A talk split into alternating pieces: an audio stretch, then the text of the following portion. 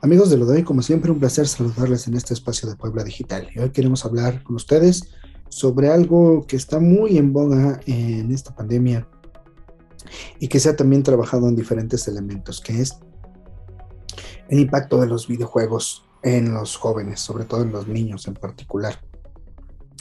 Y esto que señalan es que es un elemento que ha estado en la polémica porque hoy en día, según la Unidad de Inteligencia Competitiva, hay 72 millones de personas que se consideran videojugadores en México, eh, lo cual es un mercado bastante, bastante importante eh, y que representa el 60%, casi el 60% de los habitantes de este país. Entonces es un amplio, es un amplio volumen y además en diferentes edades. Eh, un elemento importante es que ah, últimamente la experiencia de jugar videojuegos ha cambiado, ya no es solo hacer una actividad en particular, sino ya son más interactivas, ya son todas unas experiencias. Y esto ha cambiado a que eh, lleguemos a los juegos de rol, a los, role eh, role, game plays, em, que, a final de cuentas son estos elementos que ahora tienen una historia, una secuencia, eres un personaje. Y varios elementos de, de la parte psicológica y sociológica señalan que si bien el, estigma de los videojuegos es que pues llevaba a los jóvenes o los niños a perder el tiempo, ¿no? Hoy se comprueba varios, varios bajos estudios que eh, estos, estos videojuegos que ya tienen una experiencia de rol sobre todo y estas experiencias de juegos en rol en línea, además de los riesgos ya sabidos y, de que toman bastante tiempo, ¿no? Eh, ahora pueden ayudarles a desarrollar cierto juicio y cierta evaluación en las decisiones, porque estos elementos y estas historias los están llevando a reflexionar sobre las consecuencias que tienen las decisiones que toman y a decidir. Los están obligando, de alguna manera, llevando, no obligando, llevando a que puedan los participantes o los videojugadores a evaluar la toma de decisiones. Y esto sin duda es una, es una habilidad, es algo de lo que le llaman en los negocios el soft, soft skills, habilidades que se requieren, habilidades blandas traduciéndolo literalmente, pero se refiere a esa sensibilidad, experiencia y capacidad que tienen que, que desarrollarse. Eh, estos, juegos de rol y los juegos de rol en línea agudizan la calidad de observación y la evaluación de intenciones, referencias, contextos y la estructura social de un personaje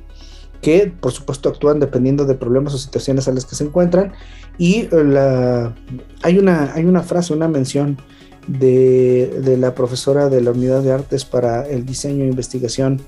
del proyecto de cultura lúdica, Blanca Estela López, que señala que hoy en día, como están las experiencias, tienen muchas ventajas dentro de la dimensión narrativa, porque en lugar de perpetuar esta visión tan dicotómica de ser solo buenos y malos, o el ser el salvaje y el civilizado, eh, se lleva a los jugadores, a los videojugadores a entender que estas personas son construcciones más complejas, toman decisiones, a veces se equivocan y esto los ayuda a generar de alguna manera esta especie de, de maduración. Ahora, lo que recomendable es que para los, para los más jóvenes, estamos hablando de,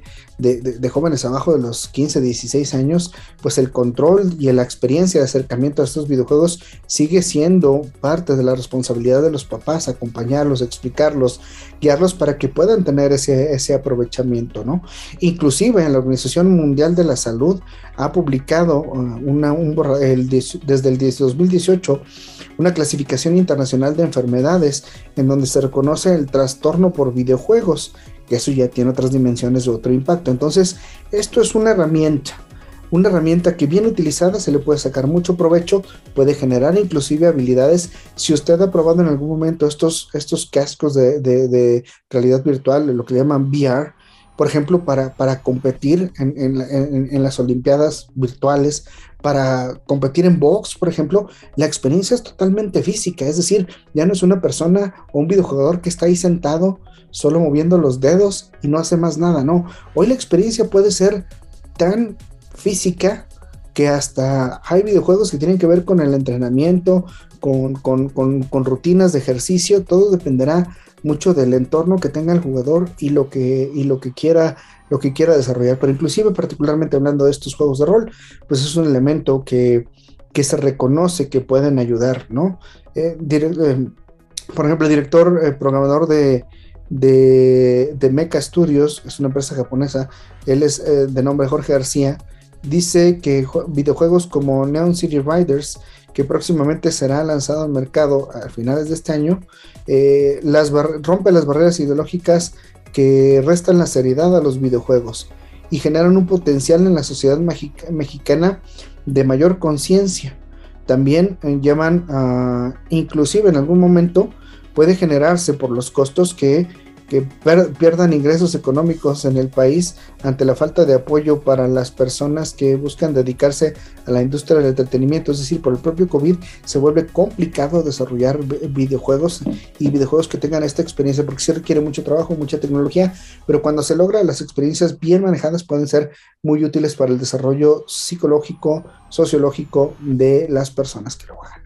Bueno, hasta aquí lo que tenemos en Puebla Digital para lo de hoy. Pásalo muy bien, se despide de usted, Jorge Coronel.